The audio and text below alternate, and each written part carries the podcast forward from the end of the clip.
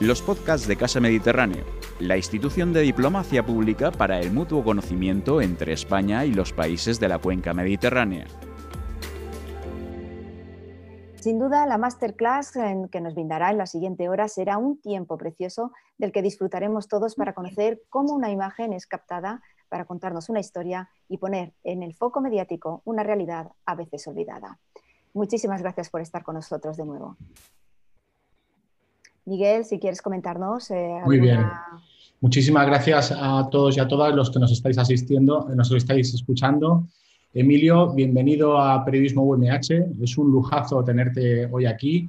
Están varias asignaturas de la carrera y estudiantes de diversos cursos eh, escuchando con gran atención y vamos a disfrutar de una oportunidad magnífica de escucharte. En la carrera lo que queremos es formar a los mejores periodistas y, contigo van a tener un ejemplo estupendo. Muchas gracias y bienvenido a Periodismo UMH.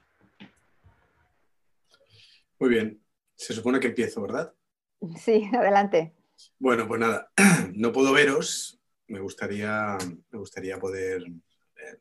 es, una, es una pena no, no poder ver, bueno, pues para quién se habla. En este caso es la parte mala de, del tema del remoto, pero la parte buena es que, bueno, eh, puedo estar, ¿no? Podemos estar, podemos hacer esto, si no hubiera sido imposible.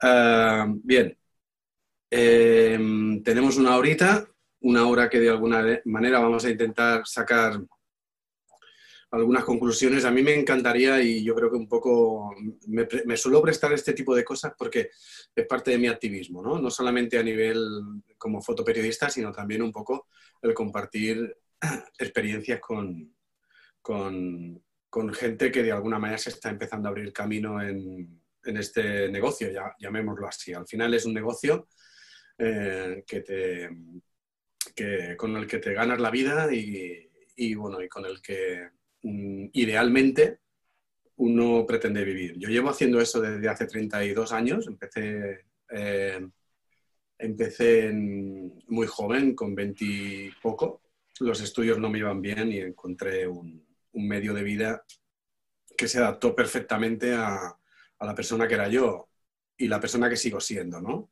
sea, ha habido treinta y pico años de, pues, de evolución a todo nivel, porque yo empecé en una época analógica, donde tirábamos con negativo, y íbamos con ampliadoras, ¿no? A los sitios a, enviar las fotos. Y utilizábamos los em, eh, cuartos de baño de los hoteles para, para, hacer un cuarto oscuro y sacar aquellas, aquellas imágenes y meterlas en unos transmisores que tardaban un siglo en enviar fotos a la agencia era por entonces la agencia F. Bueno, eh, la, idea, la idea de esta charla, como decía, es más que un pavoneo, de decir, mira qué buenas fotos tengo y qué, buen fotógrafo soy, eh, es que de alguna manera, mm, gracias a puntos de inflexión que han ocurrido en mi carrera, alguien pueda captar de alguna manera algo de esencia para que le ayude a eh, penetrar justamente después de la carrera o, o, mañana mismo, o sea, porque esto no es una cuestión de salgo de la carrera, busco curro, sino que de alguna manera intentaré dar, ayudar a daros unas claves para que cuando salgáis de, la facultad o, inmediatamente empecéis un poco a poneros las pilas.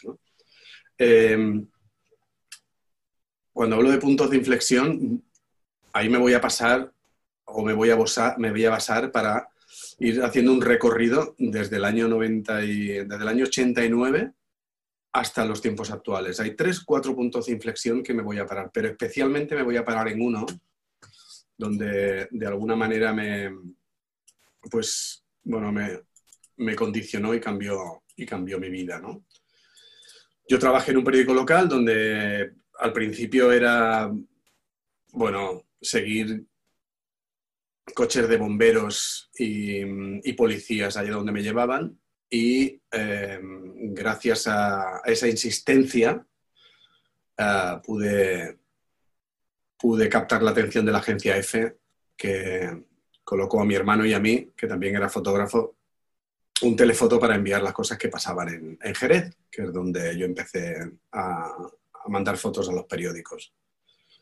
Em, me dieron una oportunidad, allí hay un punto de inflexión ya, después de tres o cuatro años trabajando en los periódicos locales, de incorporarme a EFE para hacer la Expo 92. Eh, y me dijeron que ahí solamente tenía hueco durante los seis meses de la Expo. De hecho, me recalcaron mucho de que solamente por seis meses trabajaría en Sevilla y luego volvería a Jerez. Y yo, pues sabiendo que eso era una gran oportunidad, me fui a Sevilla. Y ahí en Sevilla, pues, pues empecé a trabajar. Empecé a trabajar para EFE haciendo coberturas de la Expo. Bueno, pues la Exposición Universal del 92 fue una, una cosa muy, muy dinámica, ¿no? donde venían jefes de estados y yo tenía que cubrir aquellas visitas y, y, la actividad que ocurría allí y tal, no sé cuánto, pero al mismo tiempo tenía que hacer las informaciones locales. Yo recuerdo que empleaba todas las horas que tenía, excepto las del sueño, para trabajar. O sea, digamos que había una dedicación muy exclusiva al trabajo. Y ocurrió que, que bueno, en, un, en, una, en una corrida de toros, eh, pues tuve la, tuve la oportunidad de, presenciar un momento que fue, que fue muy, muy dramático, que fue la muerte de, un torero, que es este señor que, en este momento está muriendo. Entonces yo tenía un telelargo que me había comprado y que había pagado con mis ahorros y me entrampé durante cinco años para tener el mejor, la mejor lente de todas. eso es lo que y aquí hay claves, ¿no? Es decir, yo quería tener la lente más buena o una de las mejores lentes de todos los fotógrafos, ¿no? Y entonces me compré un Tamron 2.8 de la época, que me costó una fortuna. Eh, yo no tenía dinero para pagarla y me entrampé. Yo creía que nunca sería capaz de pagarlo, lo tendría que devolver, pero, pero bueno, gracias a esa lente y gracias a las lentes que enfocaban a mano, pude hacer esta foto de este momento. Eh, el resto iban con unas lentes más pequeñas, y yo pues eh, le saqué todo el partido a este momento. ¿no? Y esta foto fue el Premio Andalucía de Periodismo en 92 y eso hizo que no me pudieran mandar de vuelta a Jerez, sino que me quedara en Sevilla porque ganar el Premio Andalucía de Periodismo, bueno, en aquella época, en 92, no era cualquier cosa, y menos para un chino rico como yo, que de alguna manera tenía 23 años, y eh, mm, eh, de alguna manera había salido en los periódicos, ¿no? F quería seguir contando conmigo. Entonces me dejaron allá y seguí trabajando en F, en la delegación de F Sevilla, gracias de alguna manera al impulso que te da un reconocimiento. Yo, a medida que he ido ganando reconocimientos en mi vida, me he dado cuenta de que en realidad, aparte del millón de pesetas que me dieron aquí de la época, que fue, me vino muy bien para, terminar de pagar aquella lente, eh, viene bien un poco para, para usarlo de trampolín, ¿no? es, eso que te ayuda a decir, bueno, ostras, ahora mismo estoy en boga, pues voy a aprovecharme de alguna manera para que para continuar de alguna manera en una escalada siempre ¿no? ascendente de ir mejorando profesionalmente. Bien, pues yo me pasé 10 años hasta que en julio de 2002, 10 años más tarde, ahí me lo pasé trabajando mucho. Yo, me lo pasaba muy bien trabajando, ¿eh? es decir, no, me, nunca me ha pesado. Eh, este trabajo. Por tanto, me pasé 10 años trabajando, pero siempre ansiando, pues, de alguna manera, cubrir cosas más importantes que lo que hacía por entonces, que eran partidos de fútbol, eh, baloncesto, algún, alguna cobertura en juzgados, algún suceso, alguna cosa interesante, pero yo lo que quería era realmente medirme en un escenario bélico, porque, bueno, soy una persona de acción y a mí me interesa mucho el tema de, de estar en los sitios donde realmente ocurren cosas. Pero ese momento no llegaba. Yo, esperé pacientemente. Mientras tanto, seguían contando conmigo como, como, fotógrafo de la F. Yo trabajaba exclusivamente para ellos y, bueno, vivía gracias a las fotografías que hacía para ellos. Entonces ocurrió en 2002 algo que probablemente, no sé si, yo soy muy jóvenes, no sé si alguien escuchó alguna vez el conflicto Perejil, que el conflicto Perejil saltó así de repente. Yo me acuerdo, yo tenía por entonces un, un, coche todoterreno, un 4x4, que cuando escuché en las noticias que, que Marruecos había invadido la parte española, que era una pequeña isla que estaba en las costas del norte de Marruecos, y que España iba a reaccionar para tirar a aquellos militares que habían invadido aquella, aquel peñón. Y, entonces se empezaba a hablar un poco de, no de un conflicto todavía, pero sí se empezaba a hablar un poco de, de una situación, una escalada, ¿no? Y a mí aquello, pues, pensé, joder, está, esto está aquí cerca, esto va a ser un poco lo que, lo que realmente yo llevo esperando mucho tiempo, que es un conflicto internacional. Y entonces Isla Perejil empezó a, Esto fue cuestión de horas. Yo me fui a Isla Perejil por mi cuenta, a intentar empezar un poco a contar aquel conflicto por mi cuenta. En EFE no estaban muy interesados por, la, por entonces, todavía no, el asunto no se había extendido a las esferas internacionales mediáticamente hablando, pero yo pensaba que si me posicionaba allí antes que el resto, podría, podría mm, encontrar un hueco de cobertura y una experiencia que no tenía. Lo máximo que había hecho había sido enfrentamientos de astilleros, eh, peleas, o sea, decir, luchas de, eh, pues, pues, pues, no sé, efervescencias sociales, eh, de sindicatos que, bueno, pues eh, con la policía, tal, cosas así muy puntuales, pero una cosa así fuerte no, no, me había, no, sabía ni cómo se hacía, ¿no? Pero yo eh, decidí irme por mi cuenta a, aquel conflicto pidiéndome unos días de, vacaciones en la F, porque en principio no estaban interesados en, en que cubriera aquello. Y entonces me fui para allá y, y aquí, ¿por qué os cuento todo esto? Mira, os cuento todo esto porque, porque hay una cosa que, tú lo haces por instinto, ¿no? Y, ahora, y aquí vamos a hablar mucho de esto. Eh, hablas del instinto que tú crees que si vas allí, te colocas allí, eh, buscas este ángulo, te arriesgas por esta parte y, tiras de la inconsciencia para esta otra, ese, eso que está muy dentro de cada uno de nosotros, ¿no?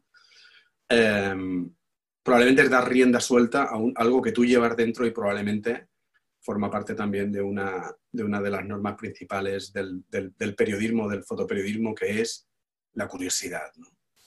Entonces, yo me acuerdo que cuando yo decidí y conducía para, para el estrecho de Gibraltar desde Sevilla, pensaba, esto es una locura, me va a salir mal, me voy a volver.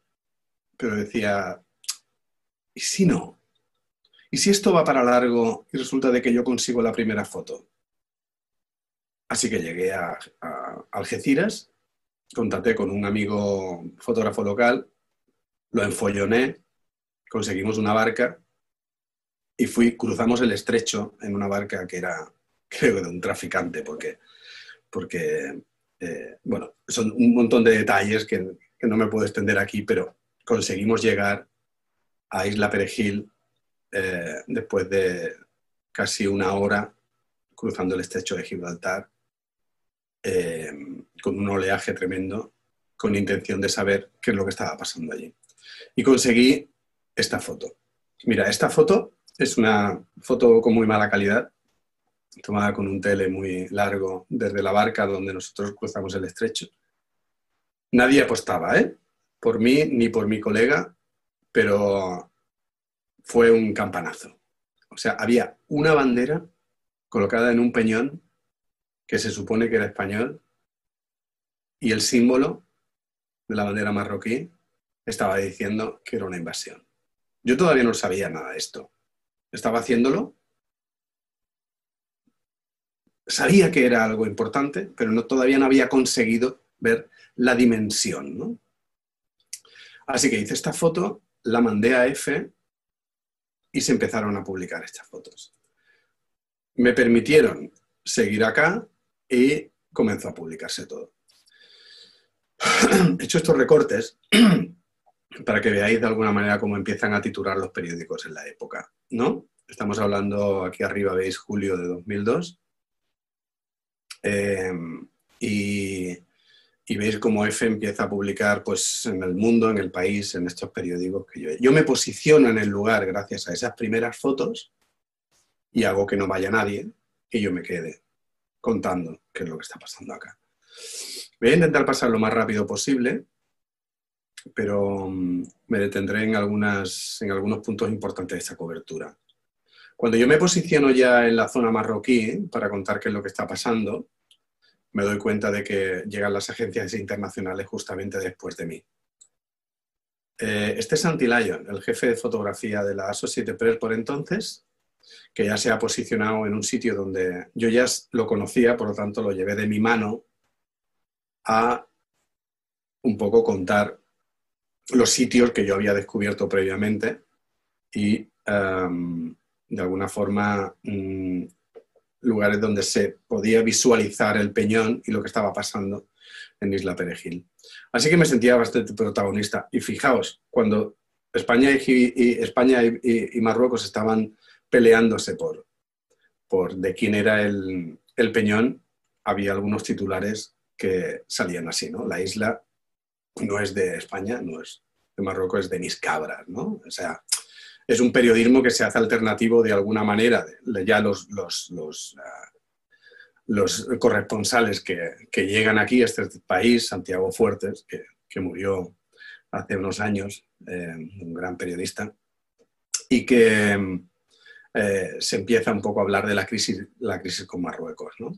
Bien, todo esto está hecho con unos lentes muy largos desde el otro lado y vemos cómo las tropas van y vienen al Peñón y cómo se van publicando con estos titulares eh, todo lo que está pasando ahí. Van pasando los días, los eh, curiosos se van acercando en esta zona. Veis aquí, este es el Peñón, aquí se divisa bien el Peñón. Eh, con estas, estos marroquíes así que están un poco pues comentando las operaciones que, están sucediéndose en la isla, todavía están ahí los marroquíes ah, y de repente hay una clave fundamental eh, que se producen todos los conflictos que es la llamada la llamada de los embajadores, la salida diplomática de los, de los lugares donde bueno, se originan conflictos, que es ah, que los, los, diplomáticos Em, abandonan los países. Esto es una señal de que algo grave está pasando. Me pasé una noche entera para conseguir esta imagen del embajador español en Marruecos saliendo de la frontera de, Ceuta, em, pero era una imagen, no es una gran foto, pero una, una imagen fundamental para contar que, que, que hay una, una, señal eh, obvia de que la diplomacia se, se está tambaleando. ¿no? Em, y aquí hay otra imagen fundamental que es los eh, militares, eh, digamos, los guardias civiles, este de la izquierda, deteniendo a los, eh, mm, a los que habían invadido la isla, los marroquíes. Esta es otra foto que se da unas horas más tarde y entonces hay que correr inmediatamente para la isla para ver qué es lo que está pasando allí, porque ya nos hemos enterado de que los españoles han recuperado el islote, ¿no? Y, empiezan los titulares así un poco como más, cada vez más emocionantes, porque claro, la, guerra se acerca. Es una declaración de guerra, titulan algunos periódicos. Y hay una tensión máxima entre Madrid y Rabat, como saca aquí también el país. Y me voy corriendo al Peñón y veo que la imagen de la bandera marroquí ha sido traducida, trasladada por, por la imagen de la bandera española. Esta imagen también es una imagen difícil de conseguir por la distancia que hay entre, entre los dos lugares, pero hay un momento aquí de un soldado español que se ve bien eh, con la bandera española. Y empiezan un poco las tensiones con esta, eh, bueno, con esta serie de fotos ya que, que son como, como bueno, eh, pues, pues, mm, bueno, pues una especie como de, eh, casi de narrativa 1, 2, 3, 4, 1, 2, 3, 4, veis ahí un poco como llegan las tropas, el 1, 2, las detienen, 3, montan la bandera, 4, hay una celebra, hay una protesta, hay una reacción marroquí. ¿eh? Uh, esta es um, una, una, portada interesante también en uh, una manera de, de, retrospectivamente narrar cómo ha sido ese día. Eh, llegan las tropas al Peñón, vemos cómo desembarcan tanto por mar como por aire. Eh, bueno, eh, hay una toma básicamente de, la zona por parte de las tropas españolas. Con una publicación muy extensa y, los periodistas seguimos esperando en el lado marroquí, divisando todo movimiento que se produce en, el Peñón. Las caminatas son muy bestias. Este es mi colega de, por entonces de AP, que hoy está en Cuba, eh, Ramón Espinosa. Eh, íbamos con esos teles súper largos para poder captar ¿eh? qué es lo que había en el otro lado. Estamos hablando de una distancia de 300 metros más o menos. Y esto es lo que nosotros veíamos a través de estas lentes largas. Cualquier método para llegar allí era como esta periodista de Canal Sur que utilizaba pues, los burros que subían y bajaban para ahorrarse el paseo. Eh, gracias a esos lentes conseguíamos estas imágenes de las trincheras de los legionarios ahí posicionados. Eh, habían pasado ya un par de semanas, ¿eh? o sea, estamos hablando de, que esta es una cobertura de tensión en la que vamos contando todas las evoluciones que se están produciendo en la isla. Estas reacciones por parte de los marroquíes que, dicen que el peñón es nuestro. Eh, vemos, eh, bueno, uno ya busca, cuando ya tiene más tiempo, busca estas imágenes que luego sirven para columnas de opinión, ¿no? que son más reflexivas, ¿eh? como, como, esta mm, que titula Una crisis peligrosa, que es, que es opinión. Por lo tanto, eh, buscan estas imágenes que son un poco como más, más, más, más de eso, más de reflexión. Y cuando mm, existe una reacción por parte de los marroquíes ya reclamando la parte del peñón se producen todo tipo de, titulares y todo tipo de reacciones, como estamos viendo aquí, incluso gente que, intenta invadir la isla, como este, como este chaval, ¿no? que con una bandera intenta, intenta ir nadando hasta el peñón. Eh, este otro que en una barca intenta colocar también una bandera en el peñón y los titulares aquí, aquí lo echan. Llega ahí, los, ves las tropas en la izquierda intentando colocar este señor marroquí su bandera ahí, pues lo echan y lo expulsan. Y es aquí al final, es Operación Bandera, ¿no? Esto es el titular, o sea, esta, es el, desglose de un periódico que narra la secuencia de fotos que yo mandé ese día y, bueno, y, y, cómo siguen los periodistas contando qué es lo que está pasando aquí. Este señor que también es usado para una columna que se llama, eh, bueno, entre el teléfono rojo, eh, haciendo una alusión al tema de, Gila, ¿no? Y la guerra de Gila, em, los, mm, el ambiente que hay alrededor del Peñón, todo esto se va publicando a medida que se va hablando de lo que está pasando. Y llega un momento en el que al final eh, se produce una desescalada. La desescalada es una desescalada diplomática, este es un momento en el que retiran la bandera española, porque nos entera, y bueno, aquí nos enteramos de que se llega a un acuerdo entre Rabat y, Madrid para poner fin al conflicto. ¿no? Y entonces ponen fin al episodio Isla Perejil y a mí obviamente me entra una especie de, depresión, porque claro, bueno, yo no, es que sea un amante de la guerra, ni mucho menos. Todos pensábamos que esto terminaría un poco en, bueno, en algo más, ¿no? Yo me alegro de que todo, actualmente me alegro de que esto no terminara más. En aquel momento lo que pensaba era que, bueno, claro, yo estaba muy emocionado con aquella cobertura y decía, bueno, pues ya está, se pone fin a esta historia y, se pone fin, ¿no? Eh, me vuelvo a Sevilla y, sigo con, lo que estaba haciendo. Pero bueno, ahí queda la cobertura. Pero en realidad no fue así. En realidad, eh, mm, cuando a mí me dijeron después de este día que volviera a Sevilla, yo hablé con mi jefe y le dije, mira, eh, mm, me voy a quedar un par de días más por mi cuenta. Porque después de haber visto el peñón desde tanto tiempo desde Marruecos, se me ocurrió que podría ir a ese peñón. Fue una idea bastante loca, porque, bueno, la historia había terminado. De hecho, hablé con un par de periodistas y me dijeron, esto se ha acabado, esta historia se ha terminado, ¿no?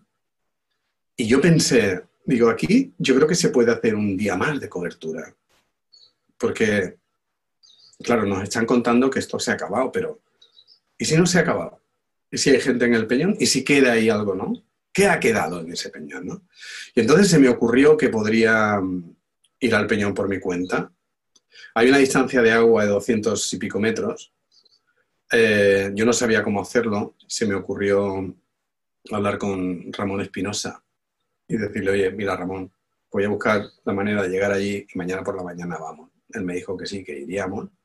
Y a mí no se me ocurrió otra cosa que lo único que encontré fue una barca hinchable, estas de juguete, donde apenas caben dos personas, y eh, la compré allí debajo del hotel que teníamos por la mañana, a las 7 de la mañana, cuando fui a recoger a, a mi compañero, me dice, ¿cómo vamos a cruzar esa distancia de agua? Digo, en una barca.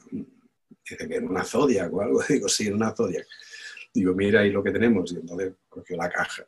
Digo, pero esto es un juguete hinchable. Ya veremos cómo nos lo montamos, pero ya verás cómo llegamos, ¿no? Claro, eh, se nos pinchó la barca antes de llegar porque había rocas antes de llegar al peñón y naufragamos.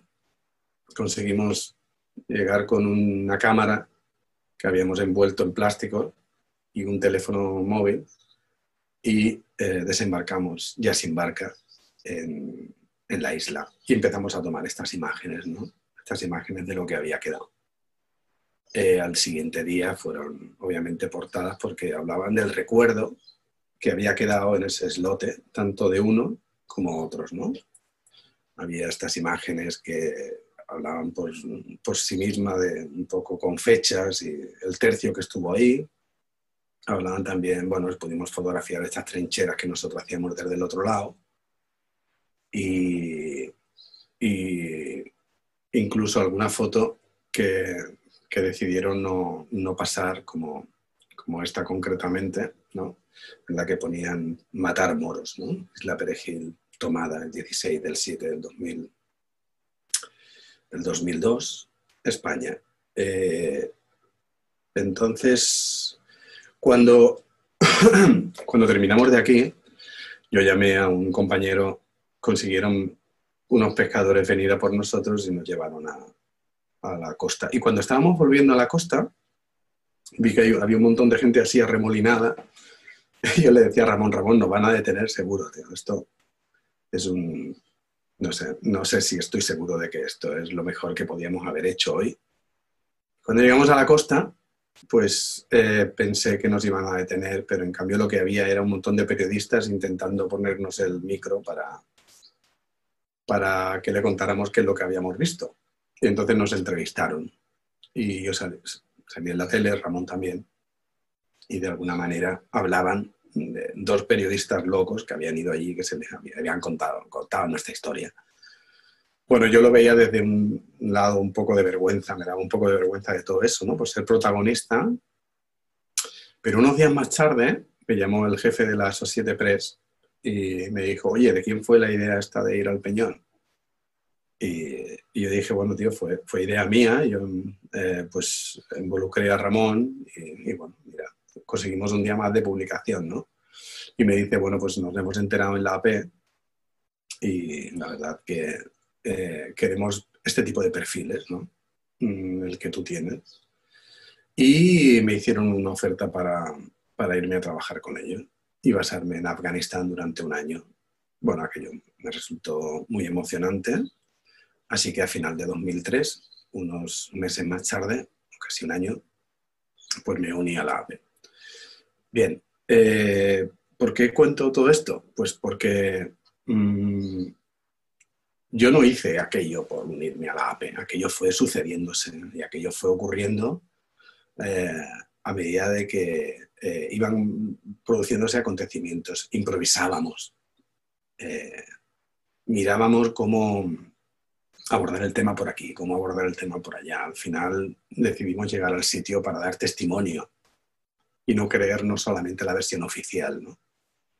Y entonces, viendo un poco este conjunto con el tiempo, me di cuenta de que, ostras, es, es un masterclass de aquello que hacemos luego en conflicto internacional, ¿no? Lo he visto con el tiempo, que recopilando todo este tipo de, de experiencia, creo que puede ayudar de alguna manera a todo aquel que, ¿cómo se cubren los conflictos, no?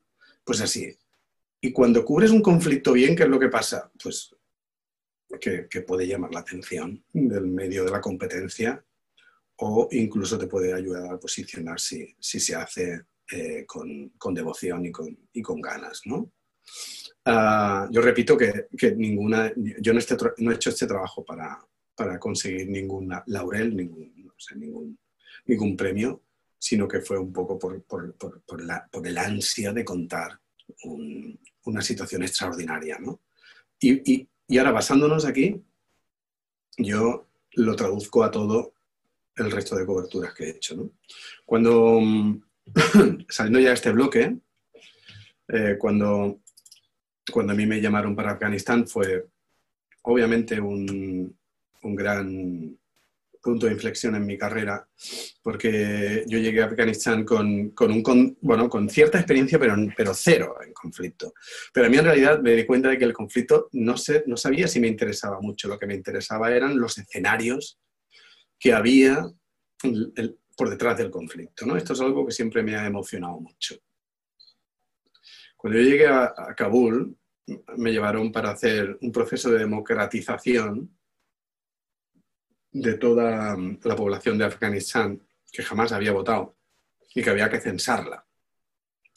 Entonces recorrí el país buscando cómo se hacía un censo electoral partiendo de cero por parte de, organizaciones internacionales y ONGs y me encontré con un, lugar muy, anclado en el tiempo, muy emocionante, donde hacer fotos eh, era Tenía un punto de dificultad, pero si conseguía pasar desapercibido, como podéis ver en estas fotos, en el que realmente uno es un testigo, pero eh, no hay una reacción por parte de los personajes que hay en las imágenes, sino son escenarios como en los que uno se pregunta, ¿y el fotógrafo dónde está? ¿Qué hace? ¿Cómo se ha involucrado aquí sin, sin que todos estos señores y señoras y niños posen para la foto, ¿no?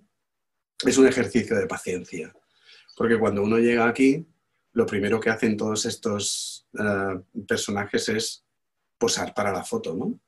Y luego, con el tiempo, vuelven a su trabajo, ¿no? Pero esto es un proceso en el que, claro, yo esta imagen, para este tipo de imagen, para conseguirla así tal cual, tengo que, se tienen que habituar a mi presencia, ¿no? Y esto fue algo que, yo fui descubriendo sobre la marcha. Y, descubrí que a, medida de que más invisible me volvía, más buena era la imagen, más auténtica. Y pensé que mm, era la clave. la clave era llegar a un sitio que realmente podía tener potencia visual, como estos escenarios, y eh, esperar el momento en el que ocurren cosas sin que la presencia del fotógrafo afecte o influya sobre esa realidad que estás fotografiando. ¿no? Y así fue. O sea, me pasé un año fotografiando la guerra por una parte, que no me interesa enseñárosla. Me interesa más un poco que veáis esta distancia de un fotógrafo con su objetivo, que son las personas, en momentos en los que uno intenta captar escenas que, que más allá de, que, de decir que son escenas icónicas, son escenas que un dibujante o un pintor podría intentar eh, transmitir con sus pinturas o con sus cómics. ¿no? Yo vengo del cómic, donde he dibujado mucho cómic durante toda mi vida, y siempre pienso que, la acción de un cómic es perfecta para definir cómo debe ser también una fotografía. Si hay un momento de, lucha en el que la gente está pasándoselo bien o mal, como esta, esta imagen, pues obviamente se tiene que ver bien, bien plasmado en una sola fotografía. ¿no? Yo no soy de mostrar varias fotos, sino de mostrar solamente una imagen. Y esa imagen tiene que ser una imagen clara, que se entienda qué es lo que está pasando. Porque si la imagen no, la, no, la, no es capaz de definirla o entenderla mi abuela, pongamos a mi abuela como una persona que no, que no sabe mucho de fotografía, entonces no vale. O sea, yo me baso en que la fotografía la tiene que entender como lenguaje visual eh, mundial, ¿no?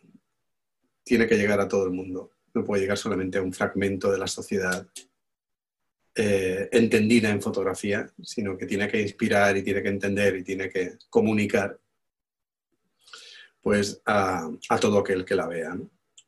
Entonces, ese, ha sido siempre mi objetivo, es decir, ¿qué, qué, imagen quiero en mi cabeza? ¿no? ¿Qué imagen para que todo funcione tiene que haber en mi mente para, para yo transmitir esto? Esta, bueno, pues esta es la que yo voy a conseguir.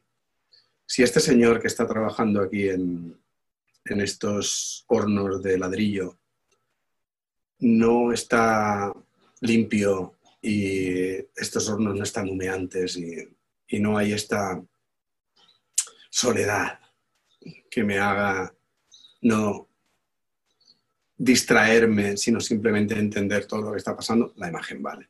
Y si encima hay un momento de luz por la mañana, a las 8 de la mañana, con este ambiente, ya me vale, ¿no? Entonces yo pienso siempre en eso. ¿Esta es la imagen que un pintor haría? Sí, pues esta es la imagen que yo voy a intentar conseguir, ¿no? Hay veces que voy varios, varias veces a los sitios eh, hasta conseguirla.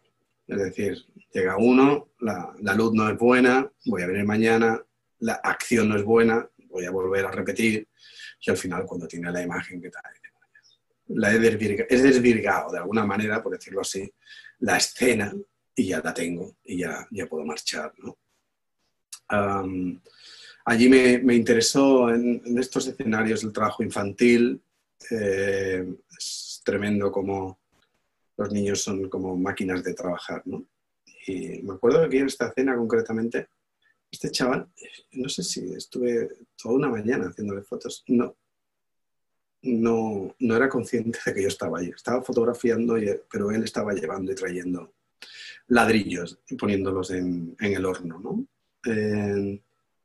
no sé, es, un, lugar que antropológicamente ofrece, ofrece mucho y, bueno, y estos escenarios, ¿no? O sea, cualquier,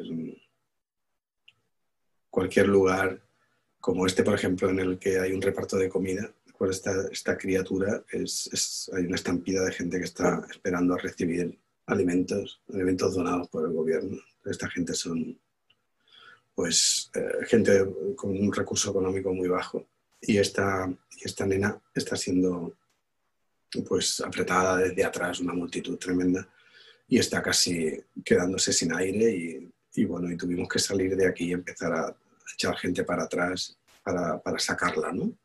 O sea que eh, son unos instantes de, de, pánico y de agonía porque, porque yo hago el último clic este y salgo pitando con, para llamar a la policía diciendo de que ahí hay, se está produciendo una escena mm, que alguien puede morir.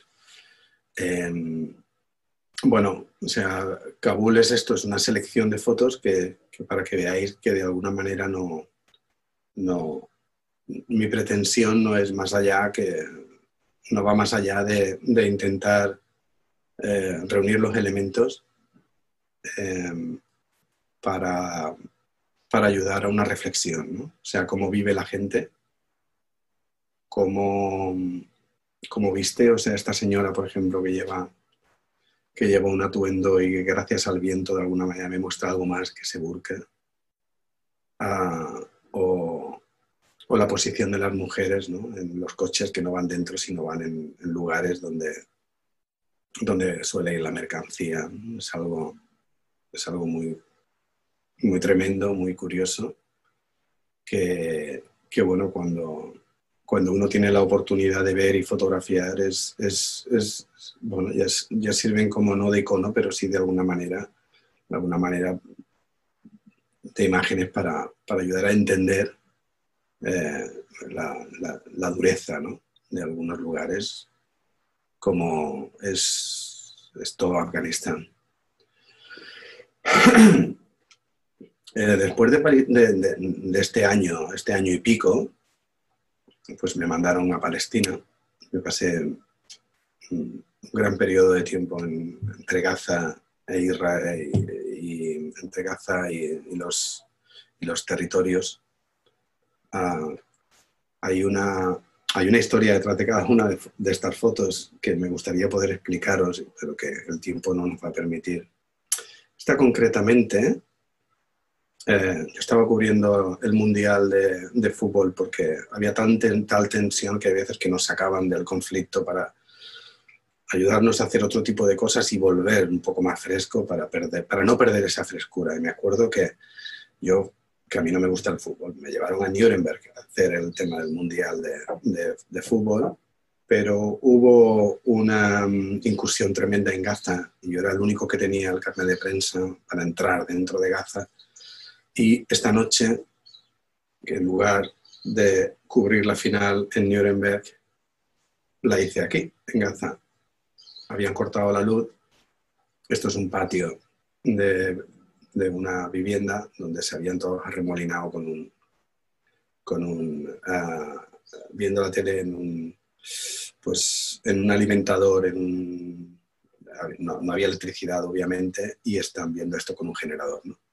Entonces, eh, la final la hice aquí en lugar de, Alemania y esta fue contraportada de todos los periódicos, o de muchos periódicos, perdón, eh, como la imagen un poco eh, diferente de lo que era aquel mundial de, fútbol. Ah, bueno, es lo bueno este del periodismo, que puedes cubrirlo aquí, puedes cubrirlo acá, puedes hacer una portada o puedes hacer una contra. bien, esto fue los los, el, grande, el gran clash de, Gaza con, con, Israel, que lanzan misiles desde la franja a la parte de Israel y este es un momento importante, pues ayudado por la luz y por la situación para tal. Y, bueno, aquí hay muchos funerales eh, y, mucho enfrentamiento entre y, mucha situación dolorosa. Esta mujer ha perdido a su marido y dos hijos más en Matak israelí, en, las morgues, mucho funeral, en ambos sitios, intentando siempre ubicar. Esto, esto del fondo que vemos son los asentamientos de, Cisjordania y, esta es la parte palestina, ¿no? O sea que poder ubicar esto es siempre un gran, eh, es el objetivo de alguna forma y lo angosto de un campo de refugiados en, la zona palestina, eh, un, funeral cristiano también, porque es importante un niño que se queda ahí en medio en una manifestación de Hamas, un ataque donde hay 40 muertos, la mitad de ellos niños. Aquí vemos los cuerpos eh, desmembrados en el suelo pues funerales, apresamientos, eh, activistas o militantes del norte de Cisjordania y una imagen que de alguna manera la destrucción, pues, pues evocando a la, reflexión. después de Palestina, me mandaron de nuevo a, Asia y me basé en, Pakistán ya conociendo bien la situación y, he preparado este reportaje que, que bueno, que, que, tuvo una gran difusión, que es este tipo de retratos de, mujeres atacadas con ácido. Eh, bueno, fui con una ONG a buscarlas, fue un trabajo de seis meses, hablando con cada una de ellas y, y bueno, y también un poco recopilando el drama que, había vivido cada una de ellas, cómo había ocurrido esto y cómo llevaban su vida después de estos ataques y, su, de alguna manera, la, mayoría de ellas, cómo rehacían su vida. ¿no? Esta chica es ciega, tiene 17, lleva en su casa sin salir desde que tenía siete años, que fue atacada. Eh, cada una es un, es un drama para detenernos, pero el conjunto de este, de este trabajo es básicamente el haber hablado con, con aproximadamente entre, 40, entre 30 a 40 chicas y eligiendo las que realmente habían sido claramente violencia doméstica. Luego hice una historia que también quiero compartir con vosotros, porque ya sé que esto se queda de alguna forma como una especie de, tema recurrente a lo largo de mi, de mi, carrera posterior, que es el tema de los desplazados y los refugiados y los conflictos internos de, alguna forma que quedan eh, un poco eh, olvidados en los medios de comunicación y que gracias a alguna foto se vuelve a, recuperar. ¿no? Hay concretamente una foto, que es esta, que es un niño durmiendo en un campo de refugiados después de huir de la guerra dentro del, propio Pakistán. Los talibanes han invadido el norte y por lo tanto ha hecho que un flujo de población tremenda um, huya hacia el sur y se establecen unos campos de refugiados improvisados y hay un momento que, a mí me interesa mucho, que es, que es, que es bueno, esta plasticidad, ¿no? Y, entonces estas imágenes se publican eh, y la gente se interesa por lo que está pasando, gracias de alguna manera al atrayente visual que pueden tener algunas imágenes, ¿no? y, estas imágenes, además, eh, se producen, eh, crean un debate sobre si se puede hacer arte, que yo no creo que sea arte, pero bueno, lo llaman arte, eh, de, la, de, la, violencia, ¿no? Si se puede convertir la violencia en arte. Bueno, o sea, a mí todo esto, lo que sea debates, me interesa porque al final es, es, es, visualizar y, conflictos, sobre todo si son conflictos olvidados, que no les interesa a nadie. ¿no? Por eso es importante afinar mucho cuando, cuando estamos cubriendo eh, eh, todo lo que cubrimos, básicamente, ¿no? para que de alguna forma sean arraiga la, atención del espectador y muestra interés por lo que está pasando ahí. ¿no? Esa ventana que, que, de alguna manera hacemos los fotoperiodistas como no solo la realidad, sino una realidad entendible.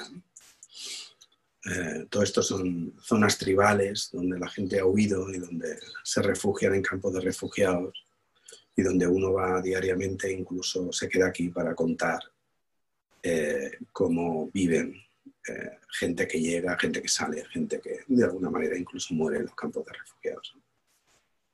Eh, le llamamos la vida diaria en el campo de refugiados. Eh, esta gente ha vuelto a sus casas después de los campos de refugiados y se encuentran que sus casas han sido, ya no existen. y están chequeando pues, a ver qué pueden sacar de sus viviendas. Esto ha sido un bombardeo por parte del ejército pakistaní a, los talibanes que se habían asentado en estas casas del norte del país y que de alguna forma para acabar con ellos pues bombardean todo. Aquí no hay luego compensaciones. ¿eh? Bien, yo sigo con el tema de refugiados cuando hay un punto de inflexión también ahí. A mí me hieren unos meses más tarde de tomar esas imágenes que habéis visto eh, pierdo la pierna, hay un atentado, o sea, decir, el convoy que, que me lleva eh, en una patrulla en el sur de, Afganistán, en Kandahar, es atacado por los talibanes y hay una masacre y a mí me, me vuelan una pierna y me, y me, paso seis meses de rehabilitación en Washington con los soldados que, con los que me hieren y ahí hago un trabajo que es el máster de comunicación en Londres, en el que hago una especie de, de, bueno, pues, ah, de análisis sobre las consecuencias de la guerra y proyectaría un vídeo de 10 minutos, pero ni tenemos tiempo ni técnicamente no se puede. Así que paso a este apartado donde yo ya más o menos recuperado empiezo a hacer un poco el tema de la inmigración en, en el Mediterráneo. Y es un tema que además compagino con, con las revueltas árabes de, de, la gente que huye de Siria y de Túnez.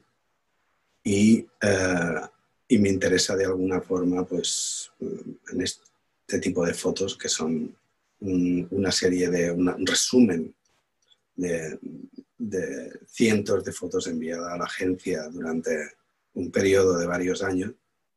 Eh, intento narrar de alguna manera cuál es la situación en esos campos también de refugiados y también en las zonas donde la gente huye y, de donde la gente de alguna manera eh, mm, se agrupa huyendo, pues en este caso, por ejemplo, eh, de la guerra de Siria. Esto es frontera con, con, Túnez. sigue siendo un tema que yo me lo sigo, eh, me lo sigo trabajando también como editor de la AP porque recibo mucho material de gente que, que sigue trabajando en el Mediterráneo y en las zonas fronterizas. Y, y el tema del éxodo es, es, es, un poco como el cambio climático, ¿no? Un tema que se le muestra muy, poco, muy poca atención, pero, pero es probablemente lo peor que le está sucediendo a, a la estirpe humana, ¿no? Es, es, es algo tremendo, ¿no? Que, se, que, que, por mucho que insistimos, ¿no? Y por mucho que, que tal, siempre hay voces que sí, sí, ya, pero esto, ya, ya, lo he visto, ¿no? Esto ya, sí, lo he visto. Pinté una frontera. a ver cómo, cómo, estos señores, simplemente por ser de color, son parados así, ¿no? Por los policías blancos. O, aunque sean clichés, ¿no? No dejan de ser clichés, pero, pero siguen, siguen sucediendo. Uh, esto es en la costa de España, uh, también uno de los últimos trabajos de inmigración. Y quería, quería acabar los 10 o 20 o 15 minutos últimos con, con ya algo más. Bueno, uh, este tema lo podemos pasar porque no nos da tiempo. Vamos, vamos a, al tema de la pandemia. Eh, la pandemia ha sido,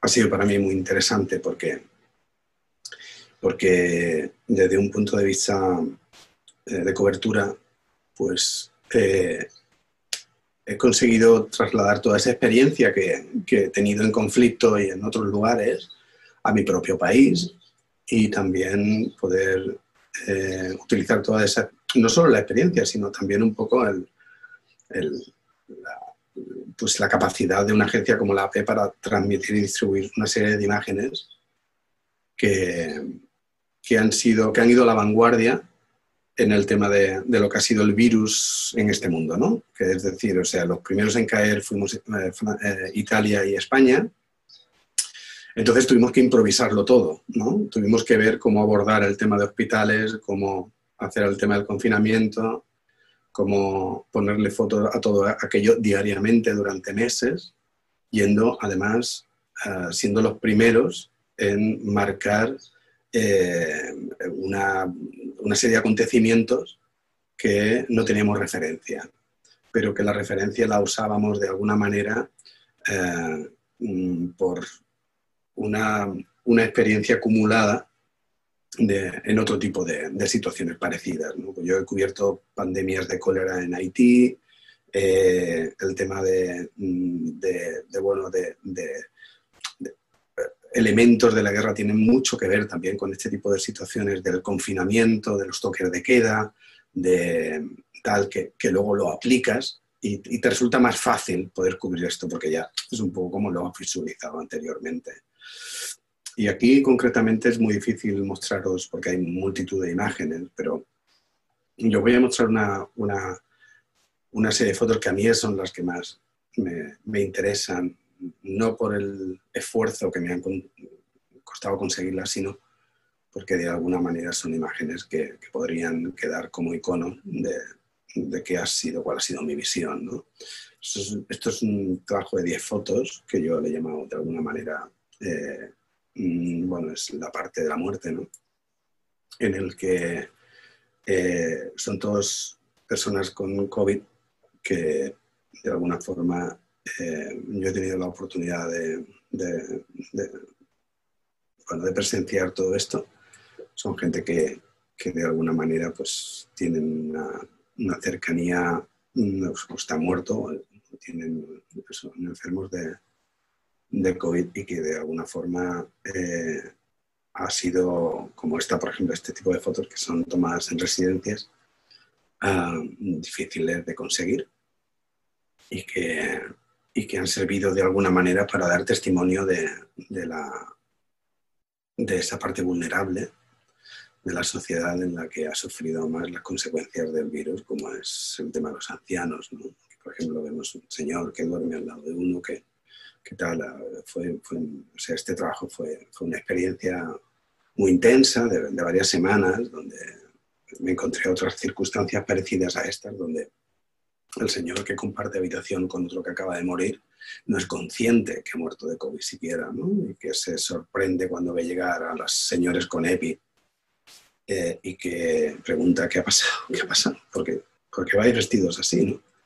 Y, y bueno, presenciar de alguna manera eso te das cuenta de que hay una, hay una parte de la sociedad que, que se ha quedado un poco aislada que, y que son justamente los que sufren, los que han sufrido más las consecuencias del virus.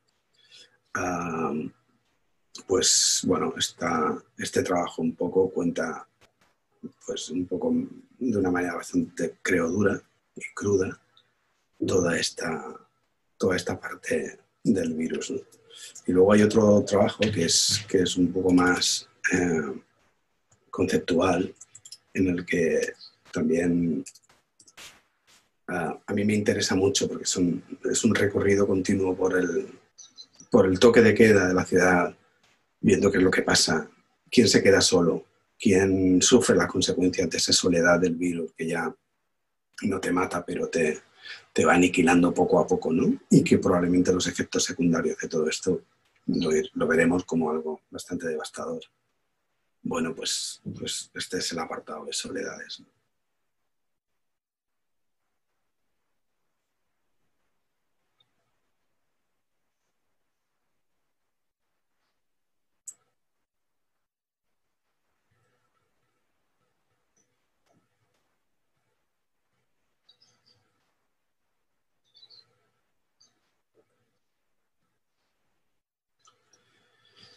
Para acabar, el tema de las protestas que está habiendo estos días en Barcelona, que, bueno, es, un nuevo fenómeno, es un nuevo fenómeno que probablemente luego veremos en el tema de las preguntas, si hay preguntas, que es, que es bueno, o sea, que de dónde viene todo esto, ¿no? Es, un, fenómeno que no solo además corresponde a, una respuesta por, por el, por el apresamiento de, Hassel, sino que además eh, corresponde a un hartazgo, parece.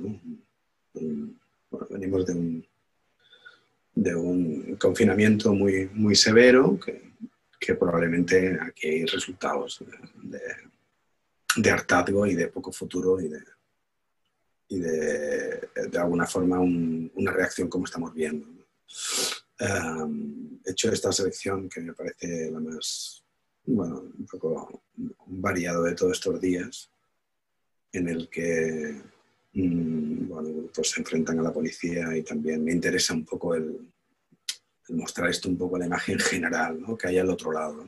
Aquí, cuando uno se siente, yo estaba allí en el otro lado y me fui rápidamente cuando vi que, bueno, que la nube de periodistas estaba ahí casi en medio de, del objetivo del de la botella, ¿no? que, tiene que tirar la botella a modo parábola para llegar allí al fondo que vemos, que es, un, es una comisaría de policía. Eh, sí, es, son, son, miradas críticas que de alguna manera mm, a mí me interesan mucho para contar a la opinión eh, cómo se desarrollan eh, estas protestas también, no solamente eh, y, este apartado triste, ¿no? que son los saqueos y los destrozos por parte de, grupos, que son grupos satélites de, la manifestación, pero que son los que están provocando más controversia y más eh, rechazo a este movimiento que, me parece una causa interesante.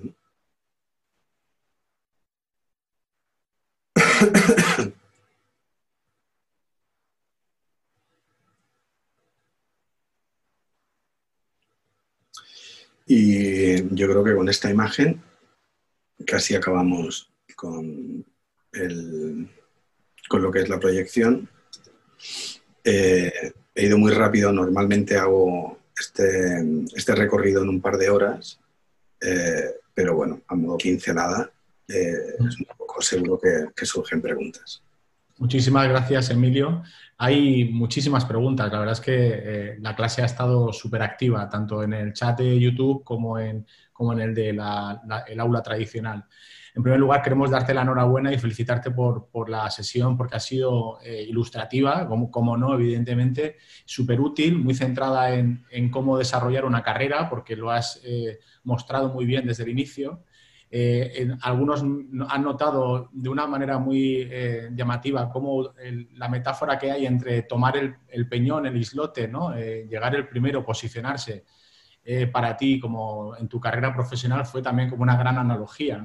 llegar el primero supone también ocupar un territorio y que la gente te considere, ¿no? y que las agencias te tomen eh, en serio y que, decidan eh, apostar por ti.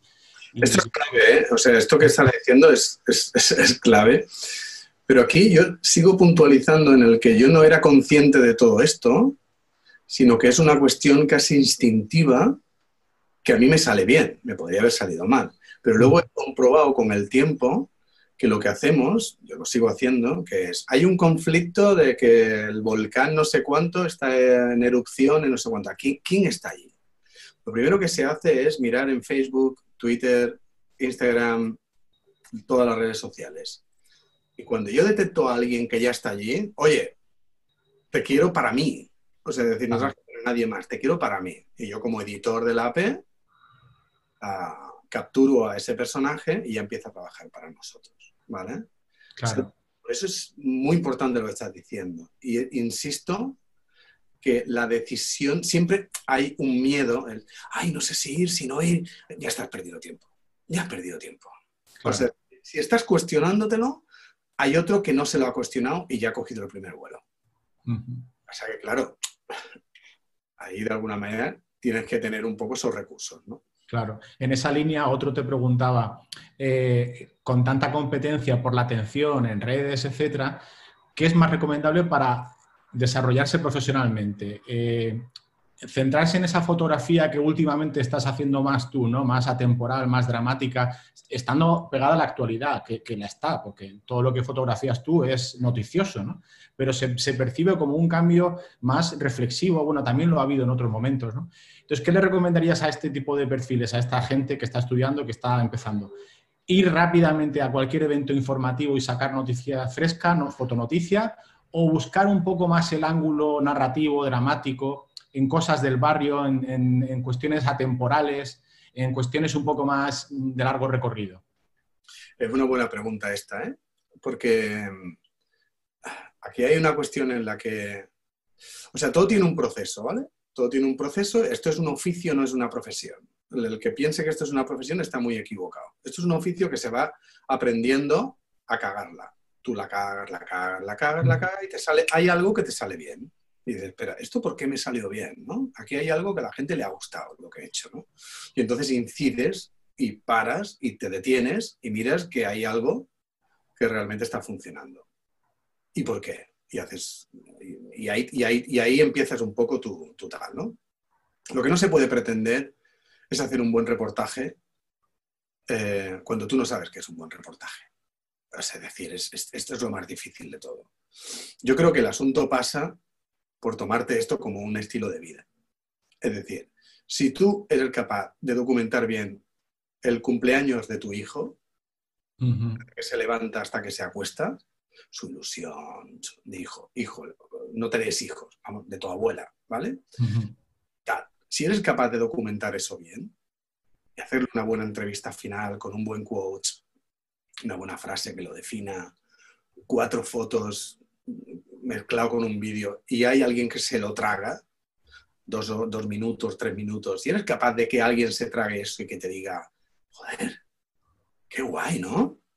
Y está, o sea, es decir, te estás probando. no hay que hacer grandes eventos. Tú tienes que probar primero en cosas que son cotidianas. Y eres capaz de darle, hay que darle forma a las cosas cotidianas, para luego cuando te encuentras y te enfrentas a una historia que es potente, ya tienes más, más o menos un background. ¿no? Pero este estilo de vida a que yo me refiero no, no se puede convertir en un trabajo. Porque si se convierte en un trabajo, entonces picas de 8 a 3. Y esto no vale. Porque la historia se te, se te va a producir a las 7 de la tarde. Esto es una cuestión en la que tú cambias el chip te enamoras de esta, de esta profesión, de este, de este, oficio, lo conviertes en, en un yo quiero uh, reproducir en fotografía, en vídeo, en texto, en, en, en audios, en, podcast, lo que quieras, quiero reproducir mi vida o la vida paralela mía o lo que yo veo, lo que no veo, estamos cuando, y, y lo vas a descubrir. Pero, claro, lo que yo creo, y esto es algo que yo lo he, lo, he, lo he, discutido con mucha gente, y estoy totalmente convencido de que es así, totalmente. En el periodismo, cada formato tiene una trayectoria. Tú no puedes ser bueno en todos los formatos, es imposible. Tú no puedes ser bueno en vídeo, en foto, en texto, en radio, es imposible. Yo soy, creo, que me defiendo bien en foto, porque llevo haciendo fotos desde los 30 años y es un proceso de querer hacerlo bien. Y a mí ya sé de por dónde me vienen los tiros. Últimamente estoy haciendo vídeo y soy un churro. Mm. Y visualmente lo sé cómo va. Pero mm. el de vídeo, hostia, Morenati, pero es que aquí te falta la narrativa esta. Digo, pero tío, si hay una imagen aquí que es bestial. Dice, ya, pero y, espérate, claro, es que el lenguaje visual es diferente. Yo para radio tendría que aprender de, cero otra vez. que, está bien complementarse, pero para ser un crack en algo, tienes que basarte en dominar el lenguaje en ese apartado de periodismo. Y dominar el lenguaje significa eh, depurarlo en términos de oficio. Muy bien, justo el profesor de fotoperiodismo te, hacía una, serie de preguntas en esta línea, ¿no? De, cómo era el trabajo actualmente en AP, si os pedían hacer vídeo, si se podía hacer solamente hoy en día.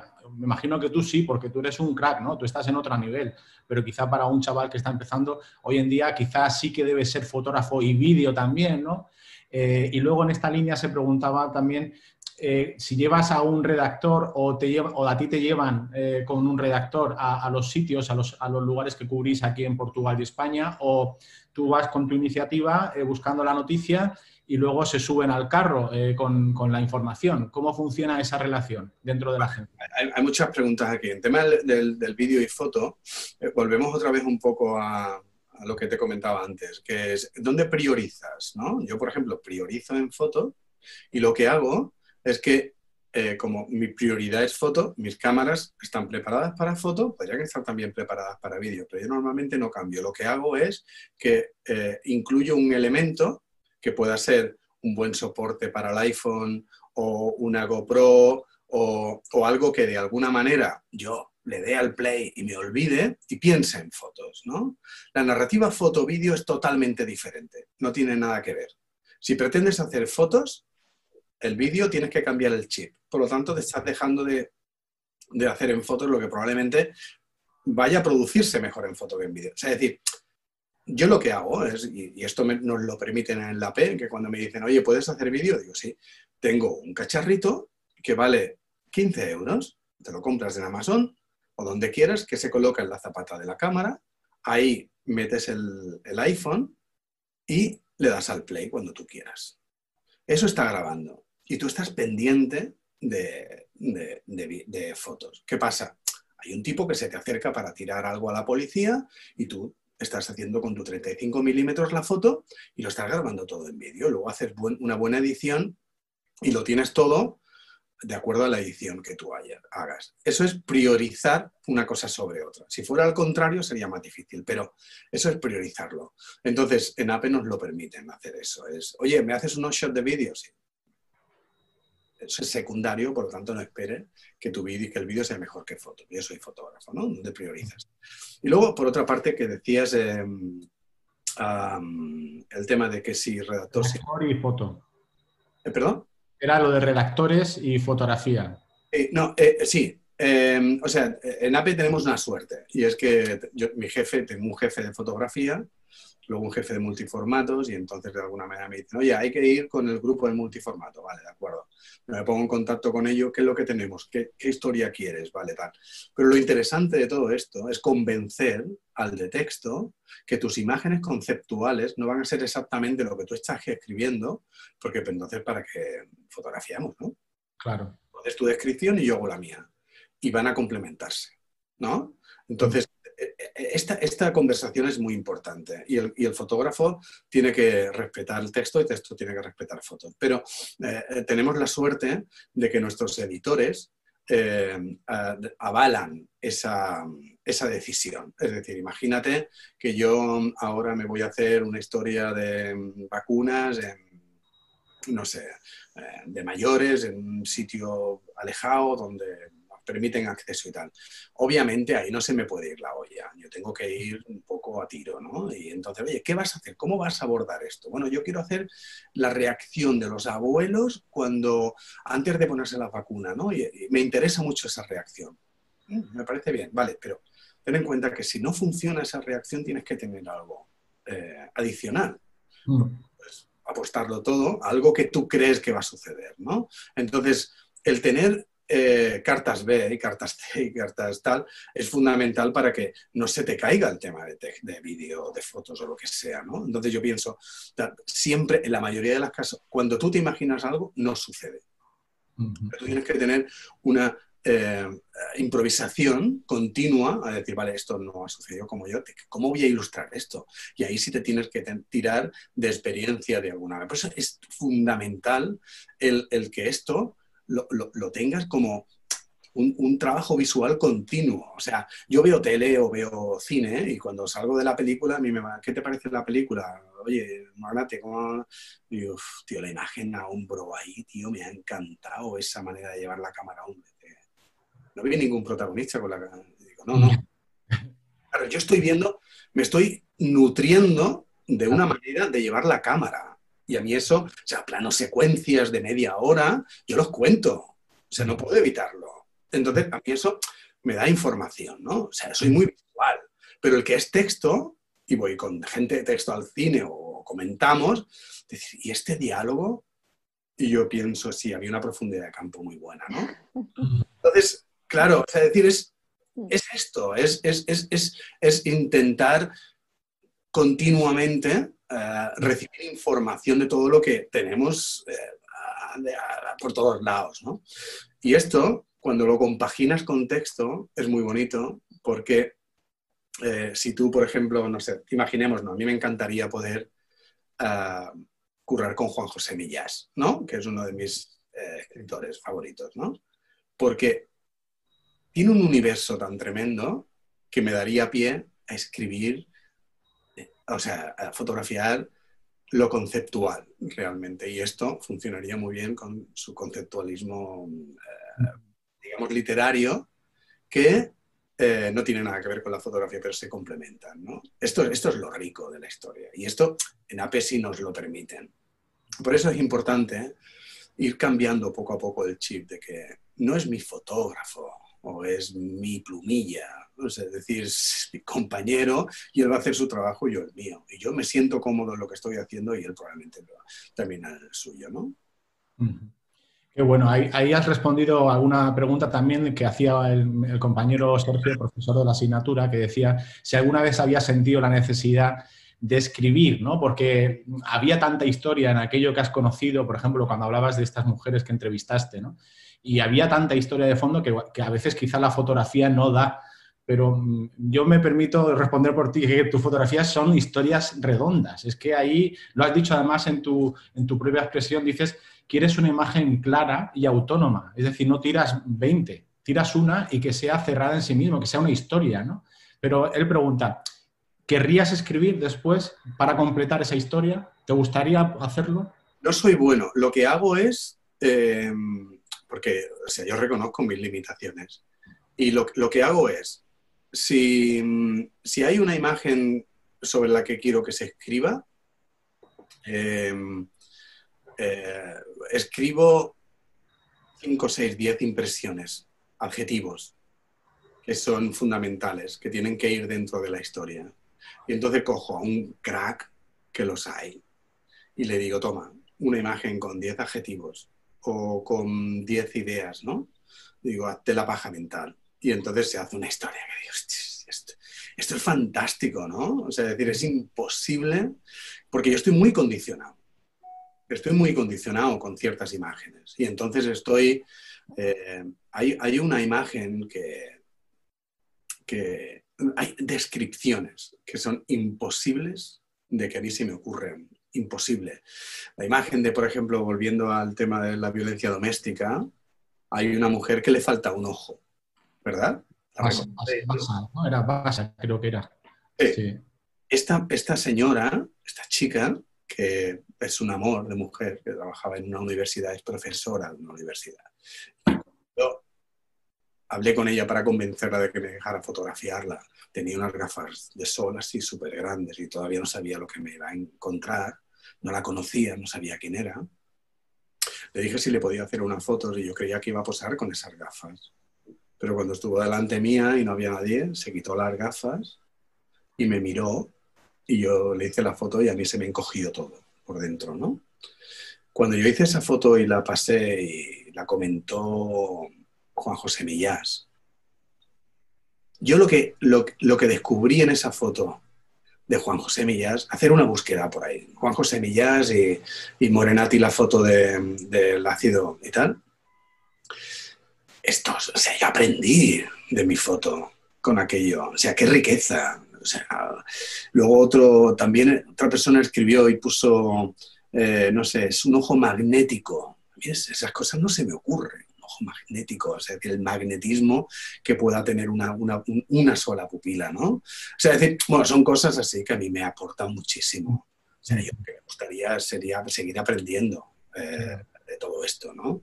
Yo, he aprendido a, ver fotos mías por, por comentarios que la gente ha hecho. Hostia, qué buena, qué bueno que a la gente le inspire esto, ¿no? Qué, suerte tengo. Y, esta es, básicamente, es suerte, no, es otra cosa. Qué bueno, porque ahí en esta línea te preguntan un par de estudiantes, dos chicas, una sobre cómo logras mantener ese límite, porque lo haces eh, en fotografías tan duras y tan difíciles ¿no? de asimilar, ¿cómo consigues mantener esa, entre comillas lo has dicho, capacidad artística, esa belleza, sin llegar nunca al, extremo morboso, ¿no? Porque al final se nota en esas fotografías que hay un gran respeto por la persona que hay detrás y por el dolor, ¿no? Y, quizá hay otros fotógrafos que son un poco más agresivos o que buscan un poco más una naturalidad un poco más forzada, ¿no? Y en tu caso dicen, ¿cómo haces para mantener ese nivel, ¿no? Ese, ese, ese límite. Bueno, hay un... Siendo duras ¿eh? las fotos y siendo eh, que mostrando la realidad, porque tú no escondes nada. Hemos visto lo que hemos visto y desde el toro aquel, desde, perdón, desde el torero aquel hasta ahora, hasta hace dos días, no escondes la realidad. No eres un fotógrafo edulcorante o narcotizante para nada, ¿no? Bueno, hay, hay una cuestión técnica también que, en la que yo me apoyo, que es, o sea, yo, yo, yo, uso lentes fijas, ¿no? Yo no uso zoom, ¿ok? Porque el zoom nunca sabes si lo usas en angular, lo usas en teleobjetivo. yo no sé utilizar un zoom. Yo sé utilizar la lente que llevo y es la que me da una distancia focal en la que yo me tengo que posicionar porque ya la conozco. ¿no? Lo del zoom nunca lo sabes. y, de hecho es, algo que nos pasa a los que usamos lente fija. ¿no? ¿Y cuál es esa lente de cabecera? 35. 35. 35. Por eso se hace todo. ¿no? Y 50, 35, 50, dos cámaras. Bueno, pues cuando eh, utilizas el 35, em, yo normalmente hago la foto y, luego empiezo a recular, empiezo a recular. Y me voy para atrás, ¿no? Y me voy para atrás y cuanto más para atrás te vas, más, más, más información estás metiendo. Hay veces que cuando ya te has colado, dices, no, no, no, espérate. O sea, la distancia está en lo que te marca las piernas y no el zoom, ¿no? Que es una distancia en la que tú has empezado a descubrir porque hay algo que te ha llamado la atención. Normalmente lo que te llama la atención no es la foto, sino la ubicación de lo que te llama la atención, ¿no? O sea, es decir, si hay un nene durmiendo en el mosquito con la red de mosquitera, el nene con esa cara tal, ya me llamaba la atención, ¿no? Pero a medida que yo me iba quitando para atrás, iba metiendo más red, ¿no? Es, la que me daba de alguna manera esa ubicación. Por lo tanto, el, el truco, si lo queremos llamar así, es pasos para atrás. Cuanto más vas para atrás, más eres capaz de componer siempre y cuando tengas una lente fija. Porque si tienes un lente zoom, si te vas para atrás, vas metiendo zoom, por lo tanto, no adivinas, ¿no? En cambio, retrocedes eh, con una lente que además no te da deformaciones como son los grandes angulares que no nos gustan a la gente que de alguna manera eh, amamos un poco esa eh, lente noble, ¿no? como puede ser el 50 o el 35, que se asemeja mucho a, la a, nuestra visión ¿no? y que deforma eh, las, pues las, perspectivas o, las paredes cuando te las pone curvas o la distancia a las cosas, este tipo de cosas, pues, pues es, un poco maniobrar y trabajar por ahí. ¿no? Es, eh, ahí, es, indagar ¿no? en, en, esas distancias focales. ¿no? Aquí hay otro comentario, dicen, eh, que yo también creo que ocurre, ¿no? Se percibe un, cambio en tu estilo fotográfico en los últimos años. Tus fotos cuentan historias y tienen una factura eh, muy dramática, ¿no? Tienden a ser de luz apagada, tenue, pero muy vivas y encendidas por dentro. Me parece muy bonito esto. ¿Cuál es esa clave para conseguir esa profundidad narrativa, ese dramatismo? ¿no? Por ejemplo, en las últimas fotos que has enseñado, en la de los dos ancianos que se están besando, hay, muchas de ellas que tienen como esa, tienen como una especie de filtro, ¿no? Que es, me imagino que es simplemente el tema de, amplitud de foco y de, luz, ¿no? Pero ¿cómo consigues darle ese, es una cosa buscada, ese, tono, ese, ese carácter tenue? Por ejemplo, también lo mencionan en la, famosa foto de, que fue portada del país, de Salvador Illa, ¿no? Que se ve como apagado, ¿no? todo como a media luz, ¿no? Y, en un mundo con tanta luz, con tanta foto, con tanto color, pues llama mucho la atención que, tus fotografías así tan sensibles y tan estén ocupando portadas y, contando tantas historias, ¿no? Sí, porque, o sea, volvemos a lo de antes. Tú cuando, cuando haces, o sea, digamos que descubres el truquillo de contar las cosas de una manera clara, ¿no? Y eso, lo, eh, en eso uno añade eh, toda la experiencia acumulada. Entonces, ah, si resulta de que, y, esto empecé diciendo eh, con, la muerte del torero, que yo conseguí esa foto gracias a una lente. ¿Te lo puedes creer o no te lo puedes creer? Pero un 302,8 de la época costaba medio millón de, pesetas. ¿eh? y, mm. esto, mm, yo me acuerdo que cuando eh, hacía fotos con eso, marcaban diferencia, no porque yo fuera bueno, sino porque tenía un 2.8 en un 300. Entonces, si resulta de que yo te estoy diciendo que un 50-1.2 te va a dar una profundidad de campo y una viñetín y una textura en imagen que no te la va a dar una lente que vale 100 eh, veces más barata. ¿eh? O sea, decir, pongámonos en, en, precios, por ejemplo. Un buen 50 son 1.500 euros, 1.700, puedes rozar los 2.000 euros, ¿no? Una lente zoom que no vale ni para pisar papeles, con mis respetos del poco peso, eh, puede costar, no sé, 100 euros. O, sea, decir, ¿cómo puede haber tanta diferencia entre una lente y otra? ¿no? Pues porque al final tú destacas en esa lente lo que quieres, ¿no? Es decir, la lente te ayuda, la visión es importante de focalizar lo que tú quieres focalizar, pero la lente te ayuda. Y, y al final es, es pura es decir, hay un componente técnico que te está ayudando a que todo eso se vea un poquito mejor. Claro, por eso dice, tu, imagen ha, ido ganando, ¿no? Han ganado las cámaras, porque las cámaras que yo, con las que yo trabajé en Afganistán eran las primeras digitales que aquello no andaban ni para atrás, ¿no? Entonces, aquello no tenían ni batería, tenía que tirar de zoom porque no tenía lentes fijas, eh, o sea, utilizaban una parte del sensor y imagen ahora no se puede ni siquiera ampliar de aquella época. es decir, claro, lo que pasa es que luego ahí hay algo que es fundamental, que es la empatía y el acercamiento con lo que estás fotografiando.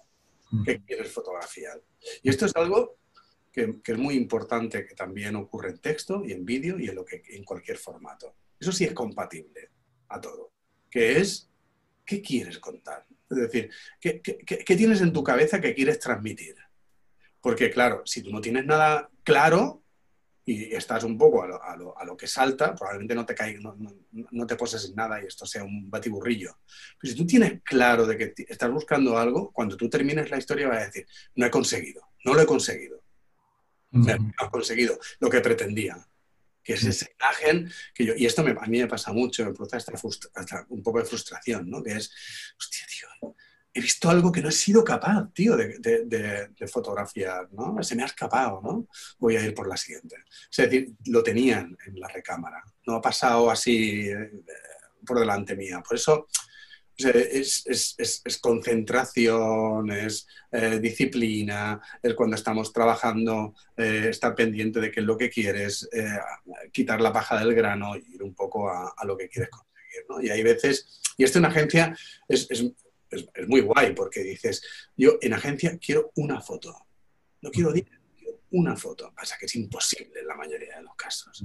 Pero ahora, por ejemplo, y es algo que yo animo a la gente que tenga Instagram y, tenga redes sociales, cuando tengáis 6, 7 fotos, hacer un ejercicio de cuál es la mejor. Y apostar por colocar esa foto única como única foto. Es una apuesta. Porque lo otro es vagancia. Tengo seis fotos y no sé cuál es la mejor. Esto se traduce también cuando estamos en WhatsApp y, mandamos la foto de nuestra abuela o de nuestros niños.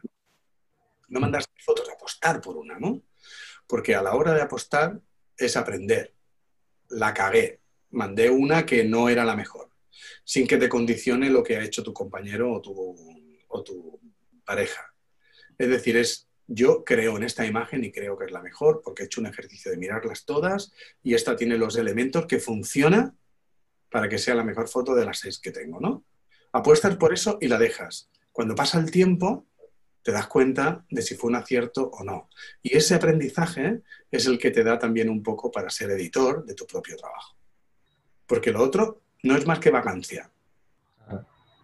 Eh, estaba pensando, por ejemplo, en una famosa foto que hiciste en las Ramblas eh, de una cafetería con una luz cenital eh, que cae sobre una mesa, que es con esa capacidad de esa lente y esa foto de sacar ese, ese rayo de luz que empieza a reabrirse en esa foto, en esa foto es impresionante.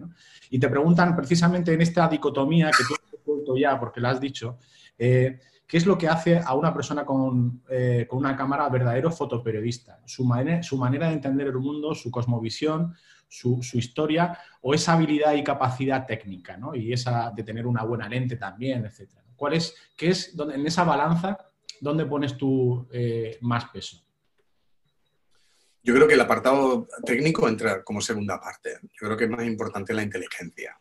Es decir, las imágenes que mejor, que más venden son las imágenes inteligentes que te dicen, hijo puta, tío, ¿no? O sea, esto no te lo da un reto técnico, aunque sí, también un poco depende de la disciplina. Si estás en deporte, necesitas una cámara súper rápida, con una lente súper mm, rápida en foco, que te hagan que si ocurre algo, ¿no? pues, la moto que se pega al accidente, el esquiador que baja y sale. Yo no te estoy hablando de esos momentos, yo te estoy hablando de los momentos como los que yo os he enseñado que son situaciones mm, cotidianas en los que uno saca el mayor partido. Ahí hay una cuestión de inteligencia, es decir, yo quiero esto, quiero mezclar. Cuando se baja eh, la luz, aquí esta luz va a coincidir con la luz del fondo del, cielo, por lo tanto no va a haber sobreexposiciones y por lo tanto va a haber una homogeneidad entre estos, dos, eh, estas dos escenas y entonces lo que ocurre en ese momento va a ser fundamental para que todo se entienda bien. Vale, pues voy a trabajar eso. Entonces te quedas delante del escenario una hora, dos o lo que sea, ¿no? Y calculas cuando se dan unas condiciones de luz mejores de las que hay en ese momento. Pero eso no quiere decir que no ocurra nada extraordinario que tengas que fotografiarlo y joder, es que eh, ha, imperado el momento sobre la técnica y entonces no he tenido que esperar. Vale, pero normalmente uno, a mí me llama la atención más lo que ocurre cuando hay luces bonitas que cuando no hay luces bonitas. Es mucho más difícil. O sea, si me voy a las 12 de la mañana con una luz cenital de sol a las ramplas, probablemente no vea nada. No vea absolutamente nada, a no ser que ocurra algo inusual. Y entonces esa situación inusual la puedes hacer con, lo que sea, ¿no? Pero normalmente uno busca condiciones de luz que funcionen bien, de limpieza, de, tal, o sea, porque, porque los fotógrafos vamos a hacer fotos cuando hay luz buena, ¿no? Porque, es, porque te ayudan a que lo que tú estás fotografiando sea más, mm, más, pues, pues, pues, más bonito, básicamente, ¿no? Es que has dicho muchas claves en, la charla, tener esa audacia de, atreverse a ir a los lugares donde están ocurriendo las cosas, de ser pionero, ser mm, valiente, hacerse invisible para captar el momento, eh, no estar ocupando demasiado espacio, quitando el espacio a los protagonistas, centrarse en las personas, poner el objetivo en las personas, también lo has dicho. Has dicho eh, buscar una imagen clara, ¿no? Y hay una, una pregunta que, que también aquí me parece muy interesante, que habla de, fue cuando, por ejemplo, empezó el tema del confinamiento, se abrió y publicaste una foto que se hizo muy, muy viral, como muchas de las fotos, ¿no? Y se publicó en portada, donde se veía a la gente yendo a, la playa de Polenou eh, y que parecía que estaba, que había aglomeraciones y que de hecho había aglomeraciones, ¿no? Y, es una foto que, por lo que yo he leído, estuviste eh, desde las ocho y media de la mañana yendo ahí, esperando el momento, porque sabías que iba a ocurrir, sabías que, iba, que podía ocurrir, no que iba a ocurrir, sino que, ahí iba a estar la noticia. ¿no? Entonces, es una cosa muy a destacar en el fotoperiodista, ¿no? esa capacidad de anticiparse a la historia. Claro, eh, si lo sabía yo, ¿por qué no lo sabía la policía? ¿no? O sea, luego pusieron las vallas al día siguiente a raíz de aquella a raíz de aquello colocaron ahí una serie de medidas, ¿no? Lo podían haber hecho antes. Pero bueno, esta es la misión del fotoperiodismo, es, denunciar, ¿no? Y, cuanto más escuece, más creo que más interesante, ¿no? Es, el periodismo en sí, porque el periodismo no, está para, para, para alabar las, las, cosas buenas, ¿no? Mm. el periodismo está para, para, para, de alguna forma, dar testimonio de lo bueno y de lo malo también, ¿no? De las malas prácticas y de, y de tal. Y yo entiendo que haya gente que sí, que saltara ahí con, como un resorte porque se veía ahí, se veía ahí y decía, no, no, no, no estamos haciendo nada malo. Mm. Muy bien, pues me parece bien, ¿no? O sea, tú crees que no estás haciendo nada malo. Yo no te estoy diciendo que estés haciendo algo malo. De hecho, curioso porque si ves los pies de fotos que nosotros hacemos, nosotros no, yo no ponía multitud se agolpa. No, no, no. la gente mira en un, en un, en un mirador a la playa a las 12 del mediodía. O sea, es, muy descriptivo y muy poco, eh, es decir, muy, poco posicionado, ¿no? Y ya luego te, posicionas diciendo, no, no, esto cómo puede ser. Yo, yo, no, yo te estoy mostrando lo que tal. Ahora, claro, que si es tele, que si no es tele, que si no sé qué. Esto es, un asunto que yo no voy a entrar porque tú estás entonces cuestionando una profesionalidad mía y me estás llamando manipulador. Y como yo no me siento manipulador, porque nunca lo he sido, pues entonces eso me resbala bastante, ¿no? Otra cosa es que yo tuviera, bueno, pues un background de manipulaciones, a mí, es que no es la primera vez que lo hace, ¿no? Es que este es un, es un tal, ¿no? Bueno, yo tengo un filtro en AP que, tengo que firmar un, código deontológico que no lo hacen el resto de medios, ¿no? Y ahí, si la cago por una circunstancia de romper uno de esos 12 decálogos que me hacen firmar en este tipo de empresas eh, americanas o la mayoría de empresas anglosajonas, pues entonces estoy, estoy me, juego el puesto. O sea, decir, eh, tengo que tener mucho cuidado como, como narro la realidad, ¿no? Y hay cosas que no se pueden hacer si no la metes con tele. Pero bueno, yo no voy a abrir este melón acá y, de alguna manera me alegra que esas imágenes hayan sido virales. Me alegra, porque pusieron una valla al segundo día. O sea, es decir, cuando hice la foto de la playa petada, que la gente decía que era mentira, limitaron el aforo al día siguiente. Entonces, bueno, o sea, esto es acción-reacción. Y la acción-reacción no solamente es en una playa o en un mirador. La acción-reacción se hacen en guerras, se hacen en historias eh, eh, que obligan a, los, a los gobernantes a dimitir, se obligan a tal, no sé cuándo, gracias al periodismo. ¿no? Mm. Eh, eso es una actividad esencial y por eso, de alguna manera, tenemos que seguir eh, eh, siendo éticos y, siendo honestos y teniendo mucho cuidado de cómo se dicen las cosas sin, manifestar nuestra opinión, simplemente haciendo una reflexión de la realidad y que la gente opine. Eh, en esta línea también, y ya hago las dos últimas, eh, se, han visto fotografías tuyas muy, muy, muy buenas y también muy reales de lo que ha ocurrido, por ejemplo, en, la UCI, en, bueno, la de los ancianos que hemos mencionado, mostrando féretros. Y también sabemos que cada vez que hay una tragedia siempre aparece el típico coro sacerdotal de, tuiteros que se quejan de que este tipo de fotos generan mal rollo en el país, de que desmoralizan, de que no habría que enseñarla, ¿no? que son una retórica negativa. ¿Cómo respondes ante, ante este coro de, críticos ¿no? que, quieren tapar eh, las cosas que ocurren? ¿no? Que además hemos visto luego en portadas del New York Times, en portadas de todos los países del mundo, que eso no era exclusivo español, era una cosa que ocurría en todo el mundo y que todo el mundo lo enseñaba, ¿no? con fotos alucinantes. ¿no? Sí, bueno, la, historia los ha posicionado, ¿no? O sea, decir, esto es una reacción inmediata que ocurre de negación un poco de una forma así como muy espontánea, pero luego a medida que va pasando el tiempo dice, ¿ves cómo no es una realidad exclusivamente nuestra? O sea, decir, esto es, una, es, un tema mundial, ¿no? Lo que, o sea, decir, a mí, volvemos a lo de antes. Yo uh, tengo un objetivo eh, hoy en el que empiezo a picar piedra, empieza a picar piedra, picar piedra, picar piedra y lo consigo a los dos meses, ¿vale? A los dos meses consigo meterme dentro de una residencia y hacer una foto que eh, aparece un señor muerto, que no aparece un señor muerto, en realidad es un sudario, porque no se ve el señor No se ve. Y aparece otro que está durmiendo al lado y das un poco un testimonio de decir, mira, ¿no? O sea, esto, tal. Eh, tú la envías y ya, ya sabes que la reacción que vas a provocar porque son, imágenes potentes que uno persigue para, eh, de alguna forma, testimoniar algo de lo que se habla, pero no de lo que se ve. Eh, es decir, no, no, no, no, han salido esas imágenes, por lo tanto la gente eh, lo, lo, cuestiona como algo que no ha ocurrido. Eso es imposible. No, no, esto, esto son, se le, son unos exagerados y tal. De repente enseñar la foto, ¿no? Y claro, estos no van a reconocer jamás que sí, Ah, bueno, vale, sí, pues entonces me lo creo. No, no, no, directamente mato al mensajero y digo, no, es que esto es mentira, esto es falso, ¿no?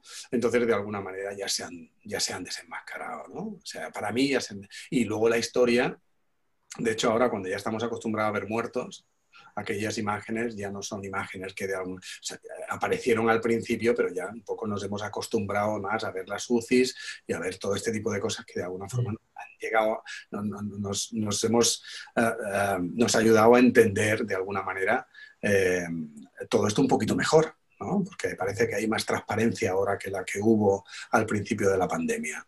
Entonces, es, es, es, es, todo un debate, es todo un debate del negacionismo que, que bueno, a mí me interesa mucho desde el plano eh, mm, eh, lógico, que tiene que haber una parte de la sociedad que de alguna manera terraplanistas, que no, que no se creen que de alguna manera hay algo tan obvio como, como algo que tú estás intentando, o sea, das testimonio ¿no? de, de, algo amparado en, en, una agencia de noticias como la AP, que es, o sea, son 140 años de, impolutos, de, tal, prestigio, y, el, trabajo de, una persona que lleva 30 años contando esto eh, sin, un desliz, sin, un, sin, sin, algo que reprochar de alguna manera, ¿no? sino, sino o sea, decía mal, pagando un precio también, ¿no? no vale, eso no, se lo tiran al cubo de la basura y, de repente pues, es fácil decir, pues esto es falso, ¿no? Pero el, eh, es decir, esta es la inmediatez de alguien que de alguna manera ni se ha preocupado en saber quién soy yo, ni, de dónde viene esa foto y si realmente es, eh, ha sido una imagen verídica o no. ¿no? no hay ese ejercicio detrás. Y ya para terminar, dos preguntas de estas así un poco más eh, breves y directas, ¿no? ¿Cuál es la foto? Estamos en ese grupo de WhatsApp y tienes que enseñar la foto de tu vida, ¿no? La foto que has hecho, que has dicho, mira, esta es la foto mira, esta es la que me ha marcado profesionalmente. ¿no? Tengo una por aquí, no sé si. ¿Dónde estará esa foto? que si no hago una, un compartir pantalla, pero tenía una por aquí que es que me la han quitado mis hijos, creo. que es Si, no la, si quieres, nos dices el tema y la buscamos en, Google. No, no está, no está, no está. No está, ¿qué me dices? No está. pues entonces nos, dejas con muchas ganas de verla. Sí, a, ver, si aparece por aquí. En estás creando expectación, ¿no? Eres muy... Este desorden que te Sí, nos ha mandado un buen cebo. sí, sí, totalmente. Ahora ya no, ya no podemos cerrar la sesión sin verla. Es una pena porque no, anda por aquí, pero no sé dónde.